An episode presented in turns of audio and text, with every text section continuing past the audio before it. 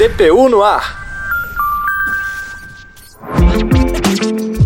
Olá, seja bem-vinda, seja bem-vindo. Estamos chegando com mais uma edição do DPU no ar. Eu sou Talita Guimarães e seguimos juntos a partir de agora. Tudo bom, Ademar Rodrigues? Fala, Talita, beleza? Tudo pronto para começarmos o programa de hoje. Um abraço para você, ouvinte. Bora! Imagine que para sair da sua cidade você gaste cerca de 4 horas em um percurso de barco. E detalhe importante: não existe esse trajeto por terra. Complicado, né? Essa é a realidade de famílias ribeirinhas que moram próxima à cidade de Paconé, no Mato Grosso do Sul. Para levar atendimento jurídico, a Defensoria Pública da União foi até o Alto Pantanal em parceria com o projeto Povo das Águas. Quem vai contar mais detalhes é a repórter Maíla Lara. Olá, Maíla, quantas pessoas foram atendidas pela DPU?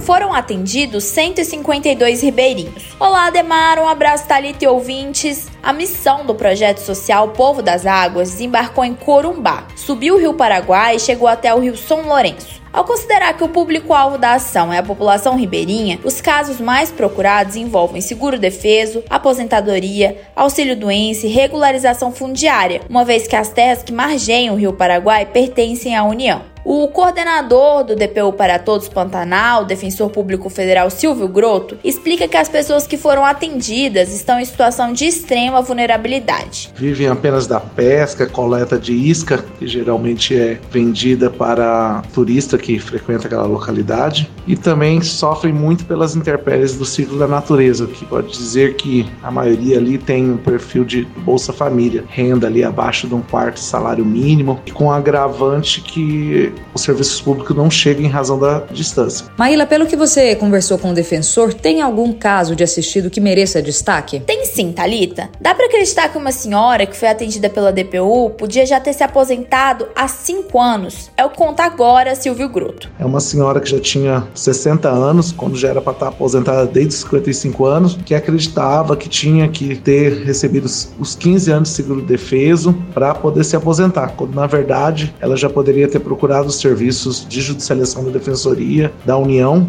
ter desde os 55 anos já feito esse pedido de aposentadoria. Ou seja, era para ter se aposentado cinco anos atrás. Nesse caso, vamos provocar o judiciário para reconhecer a condição de segurada da mesma, para aposentar imediatamente o projeto Povo das Águas é um serviço social previsto em lei. Daí, na prática, vários profissionais se reúnem para levar atendimento à população ribeirinha. Nós estamos falando de médicos, enfermeiros, dentistas, assistentes sociais. Além disso, também tem pedagogos que desenvolvem um projeto de leitura e profissionais da Defesa Civil que ensinam a população como agir em casos de urgência. Outra coisa legal dessa ação é que rola distribuição de cestas básicas e absorventes, ou seja, 10 de 10. É isso, Thalita e Ademar. A gente se fala numa próxima, hein? Abraço! Show, Maíla, obrigada. Na última sexta-feira, dia 19, foi celebrado o Dia Nacional da Defensoria Pública e, para comemorar a data, a DPU organizou o primeiro seminário nacional. O tema do encontro foi Estado, Democracia e Estabilidade das Instituições. O evento foi realizado no Museu Nacional da República nos dias 18 e 19 de maio. E é sobre isso que a gente conversa agora com o repórter Guilherme Simer. E aí, Gui, como foi o evento? Seja bem-vindo. Obrigado, Talita. Abraço Ademar e ouvintes. Primeiro seminário nacional da DPU foi bem interessante. O evento foi organizado pela Escola Nacional da DPU e o tema, como vocês comentaram, foi sobre Estado, democracia e estabilidade das instituições. Os temas do encontro passaram por consolidação da democracia, direitos humanos, acesso à justiça e diversidade em órgãos públicos. O diretor da Escola Nacional da DPU, César Gomes, explica que o evento trouxe autoridade de diversas áreas, não só da justiça, mas também da universidade, e que falar em escola é falar em convergência. É o que a gente ouve agora.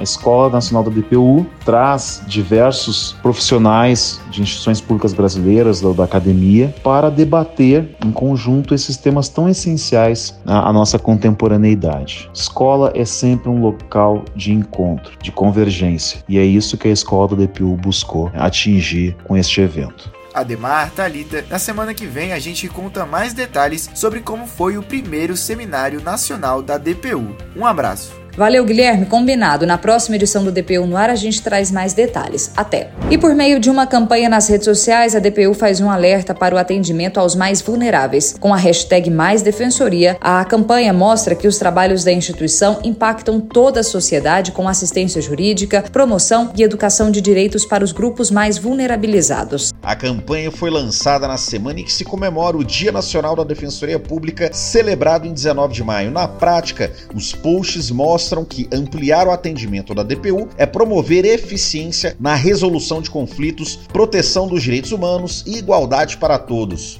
Acesse o nosso site e confira os detalhes sobre a campanha.